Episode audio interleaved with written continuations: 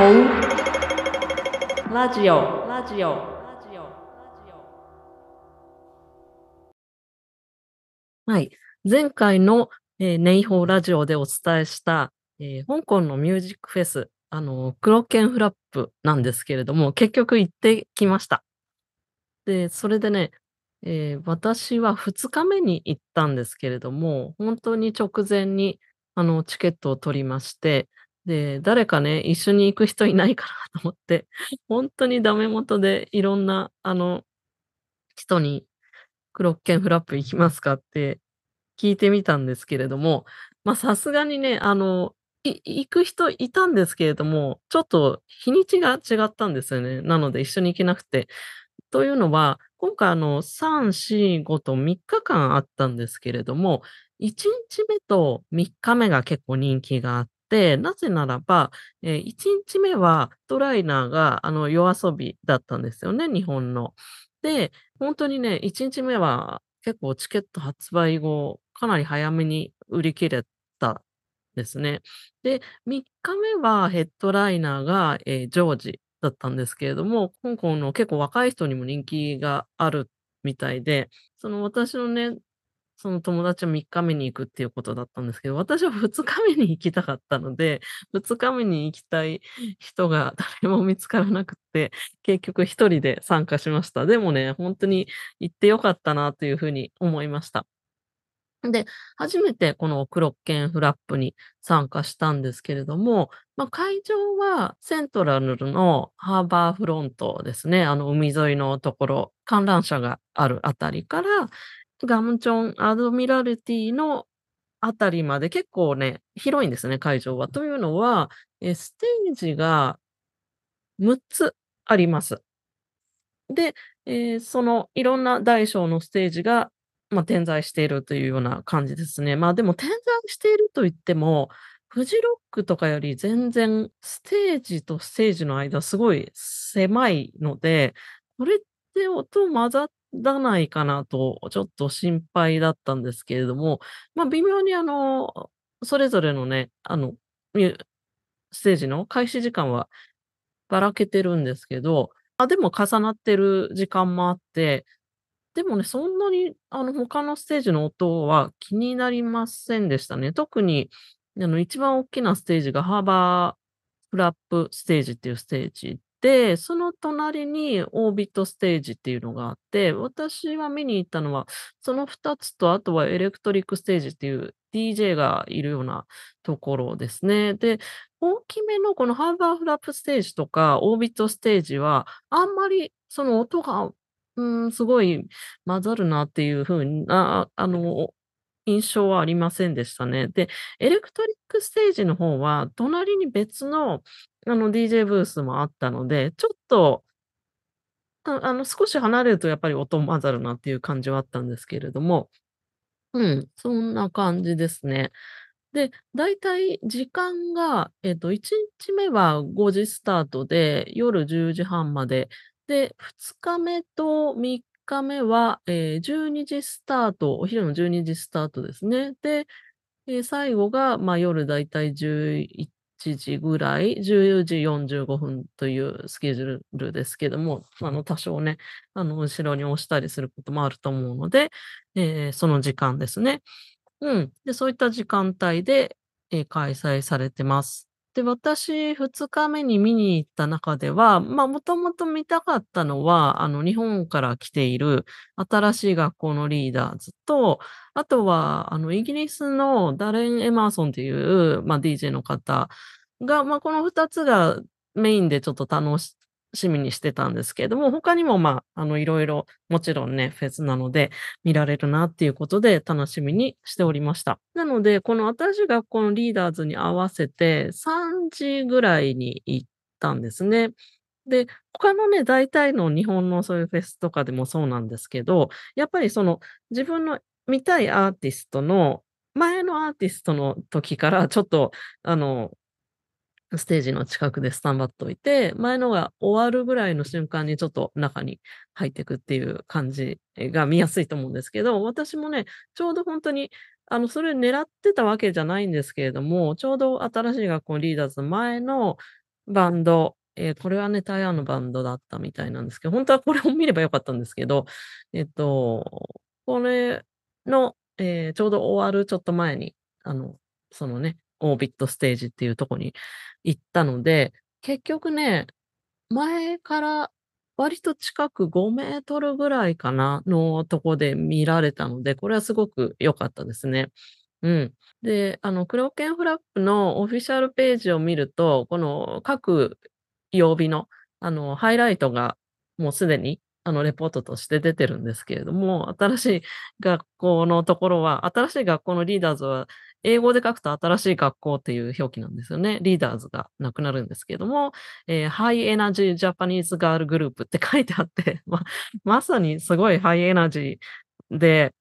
あの、お客さんもほんとにいろんな人種混じって、結構若い人がほんとに多かったと思うんですけれども、みんな結構ガチファンというか、あの、グッズ持ってたりとか、その旗をね、あの、作ってたりとか、あとは、あの、新しい学校のリーダーズって、日本の、まあ、セーラー服をね、あの、ユニフォームとして着てるんですけれども、その、日本のね、セーラー服を着ている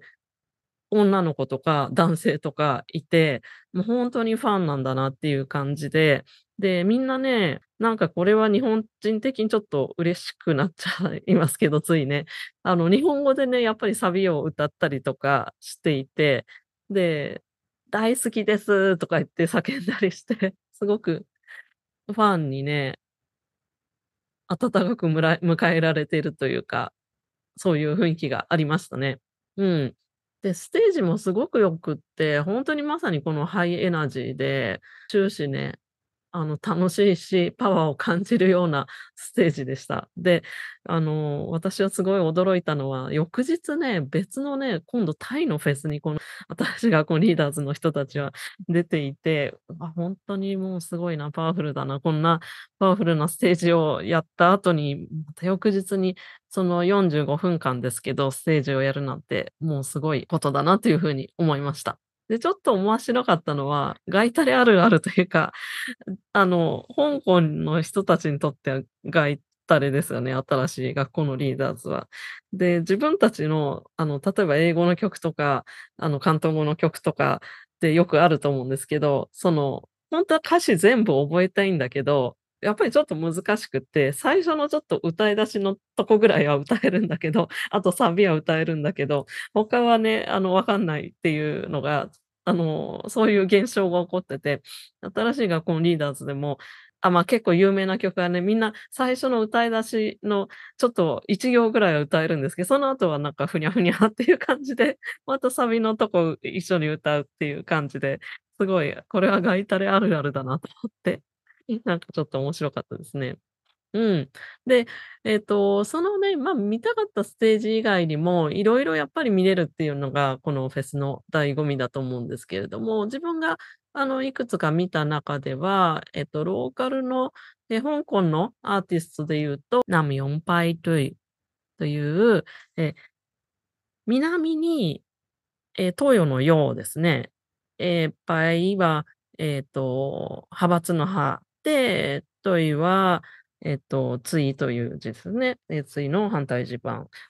で、え、このグループなんですけれども、このグループがね、あの、私は結構ちょっと、あの、今後も聞いてみようかなと思いました。で、えっと、私がこのリーダーズの時もかなり、あの、人がてる入ってるなっていう感じがしたんですけれども、このナムヨンパイトゥイはやはりそのローカルのアーティストで、あの、皆さん、香港の若い人たちに人気があるように見えたんですけれども、さらに、あの、多くの人たちが見ている感じで、で、皆さん、あの、歌詞もね、あの、歌ってたし、うん。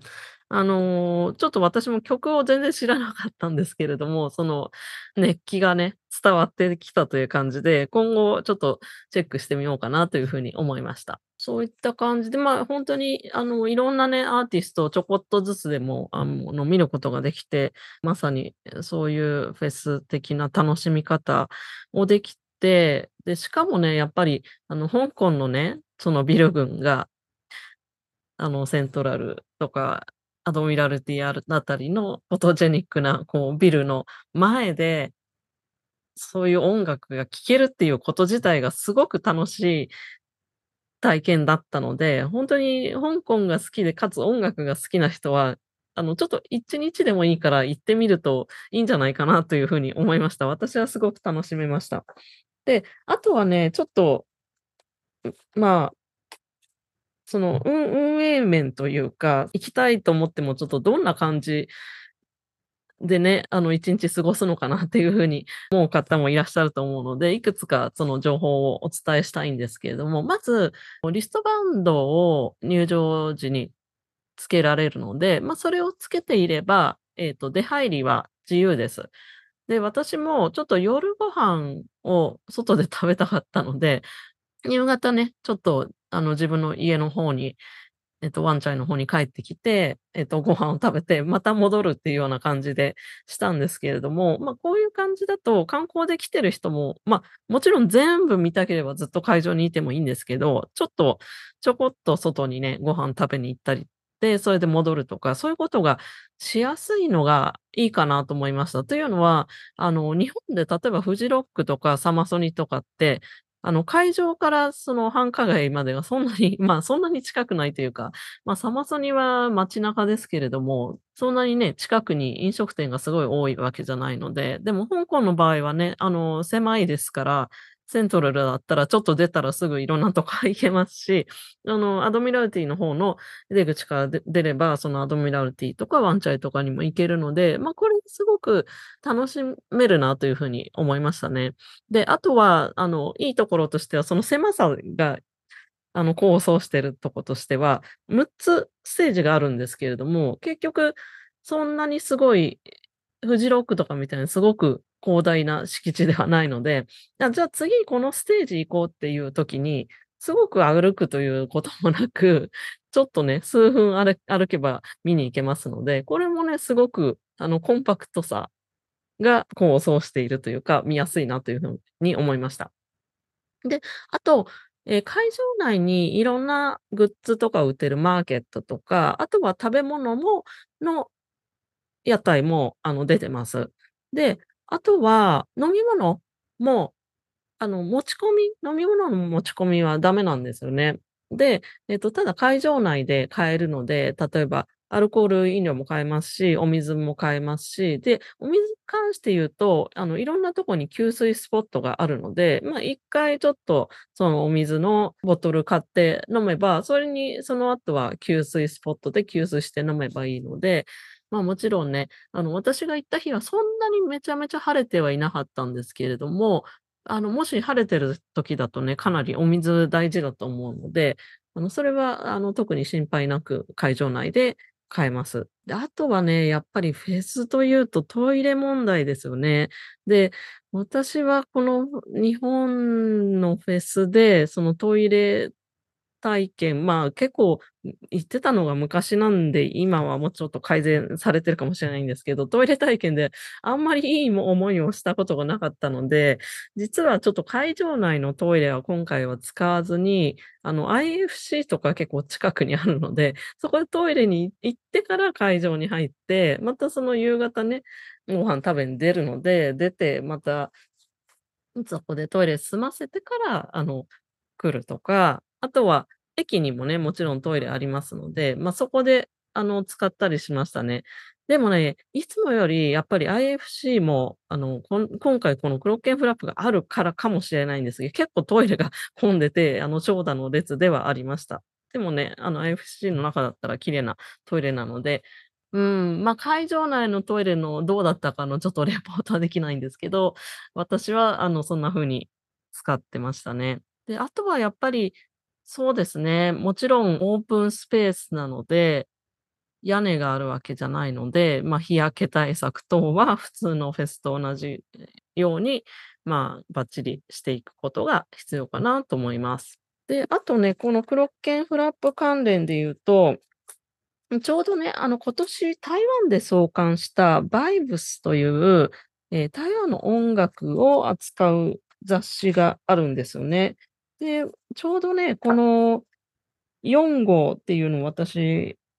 は買ってたんですけれども、なぜなら、ウーパイっていう、あの、台湾のアーティストは私は好きなんですけれども、ぜひ皆さんにも聴いていただきたいんですけれども、あの、彼がね、表紙に載ってて、思わず釣られて香港の製品で買ったのがこのバイブスだったんですけれども、その中にちょうど、あのね、クロッケンフラップと、あとはゴールデンボイスっていうアメリカのあのコーチェラフェスティバルっていうミュージックフェスがありますよね。これの、えっと、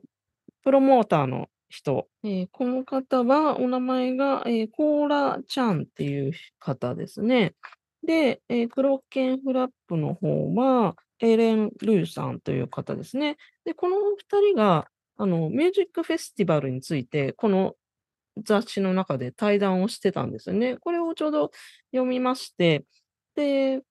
まあ、クロッケンフラップに関して言うと、このエレンさんの、まあ、インタビュー答えている内容からすると、まあ、出演者に関しては、まあ、ダイバーシティを大事にしてますよと。例えば、あの、これね、ちょうど私の行った2日目に出演してたアーティストなんですけれども、ただちょっと、私はこの新しい学校のリーダーズを見るために、あの、会場内歩いてたので、このミュージシャンは、あの、ちらっと見ただけで、ちゃんと見てなかったんですけれども、イナルチという、えー韓国のグループですね。これを、えー例に挙げていて、まあ、いわゆる、まあ、イメージするような K-POP とは少し違って、で、韓国のあの伝統的なパンソリという、まあ、音楽